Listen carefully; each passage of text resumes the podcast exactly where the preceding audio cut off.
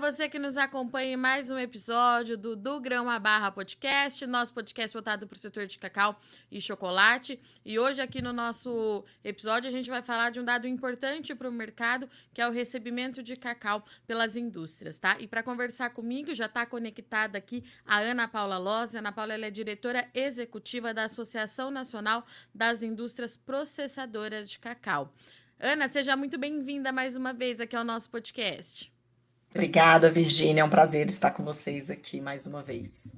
Vamos lá, então, porque a gente chega hoje com notícia positiva, porque a gente teve uma alta no recebimento de cacau, é isso, Ana, em 2023?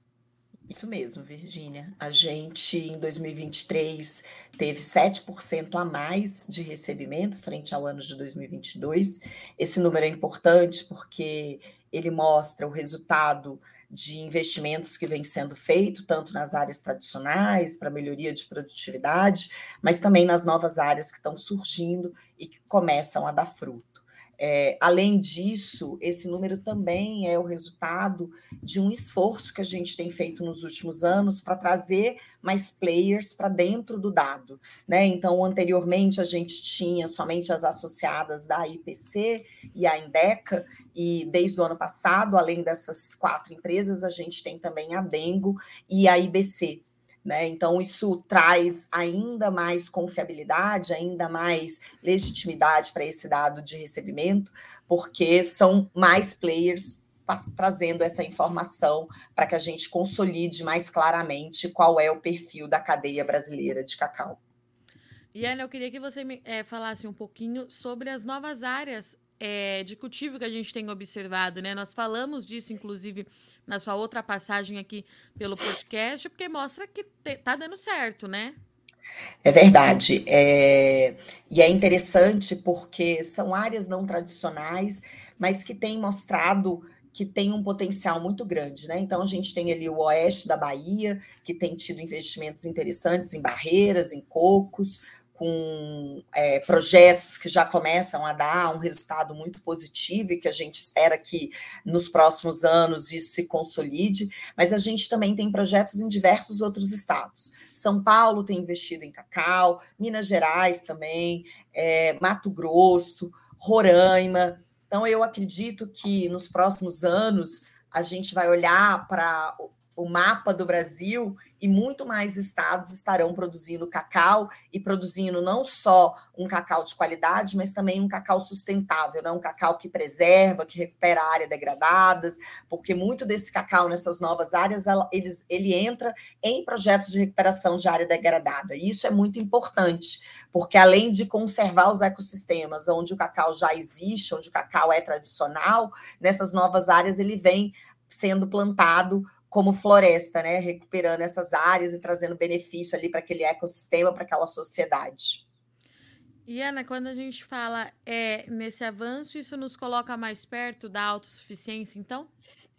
Então, eu acredito que a gente vai alcançar essa autossuficiência nos próximos anos, é, talvez aí mais uns três anos para que isso aconteça.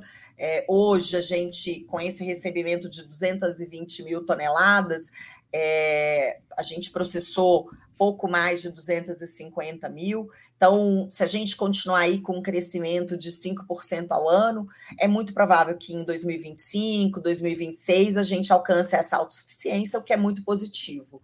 Né? É, é investimento no Brasil que traz resultado no Brasil.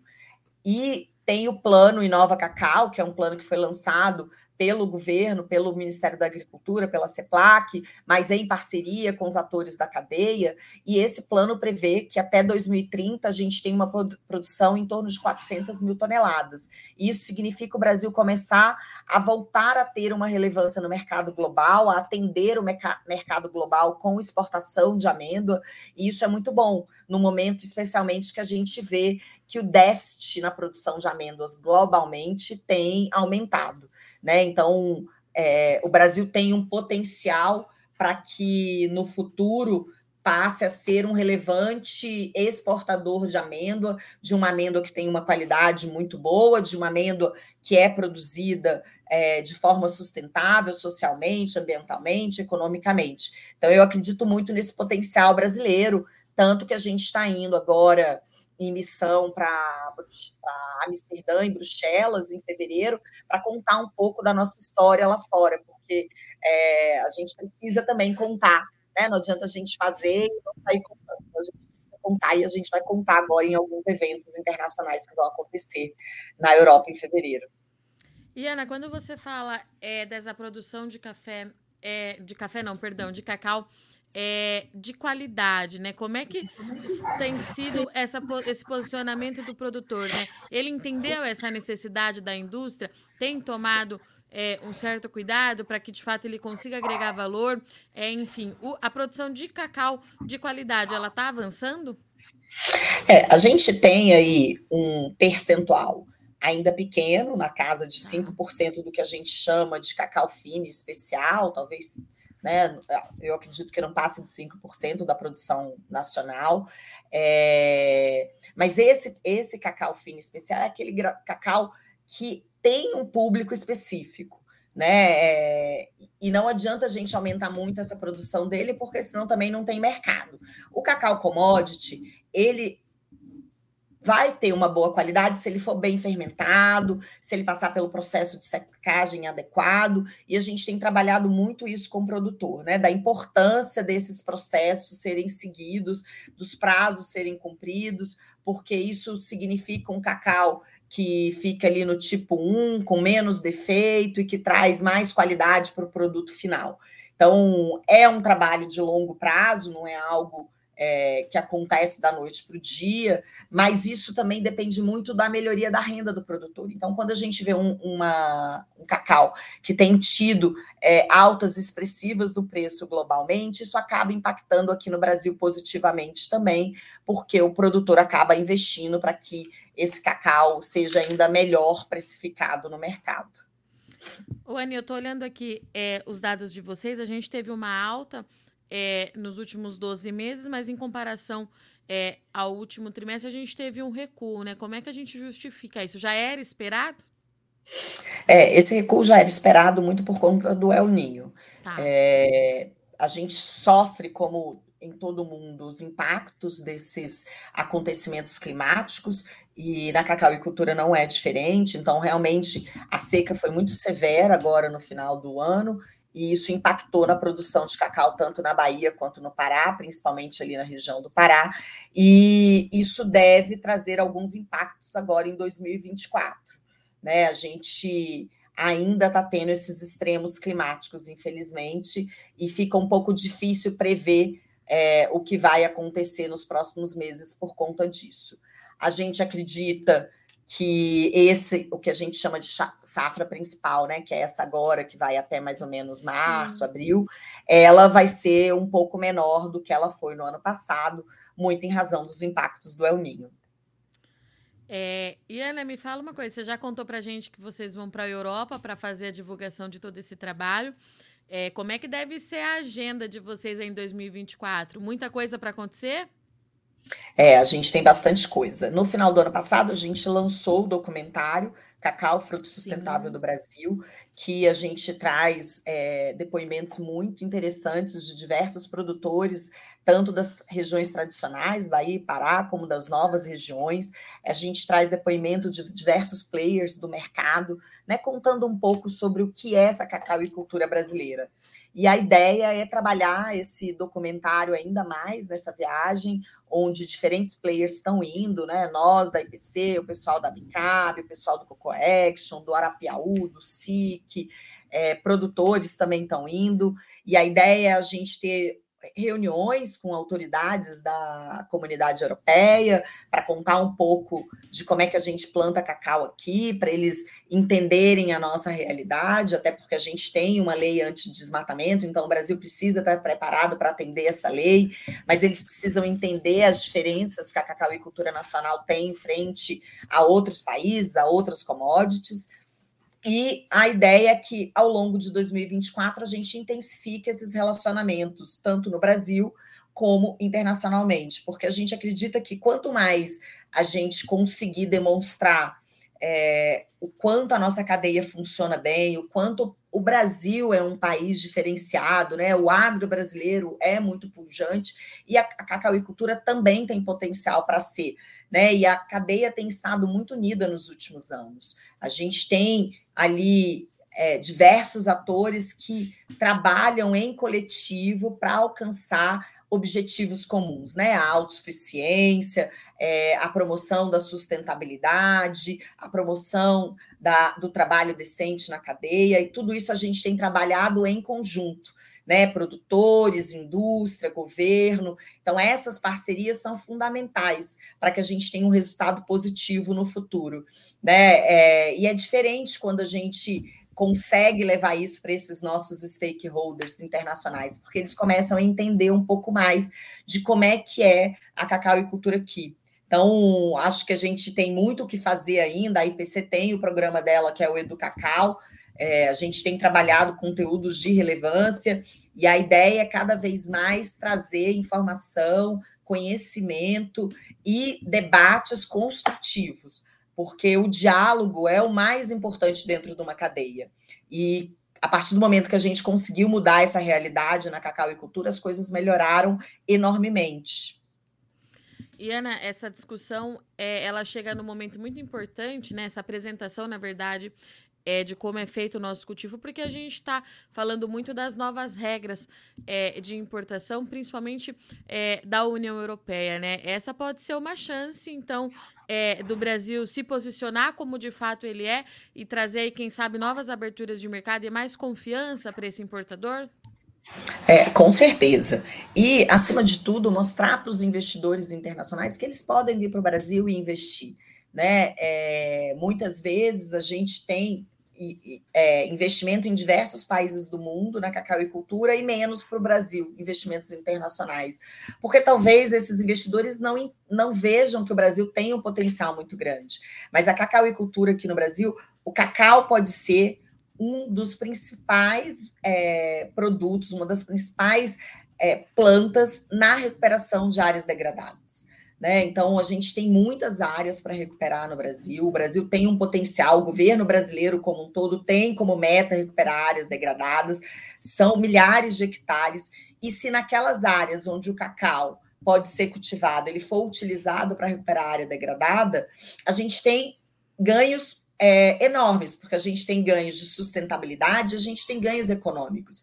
Porque quando você recupera uma área degradada com uma commodity que tem é, uma boa rentabilidade, que tem uma boa liquidez, esse produtor fica animado em recuperar a área degradada, né? Porque ele vê que ali ele está investindo na recuperação, mas ele também tem um retorno econômico. Então, é, é, é esse tipo de informação que a gente precisa passar para esses investidores internacionais, para que eles comecem a olhar para o Brasil. É, muitos deles querem investir em áreas de recuperação, degrada de recuperação de áreas degradadas. Então, olhem para o Brasil, venham investir aqui e invistam para recuperar áreas degradadas com cacau. Né? Não vai ser em todas as áreas que o cacau é o mais adequado, mas a gente tem visto que até mesmo em áreas que antes não eram imaginadas como cerrado, o cacau está dando certo né? Tendo investimento, tendo inovação, tecnologia, é, conhecimento, tudo que no Brasil já tem.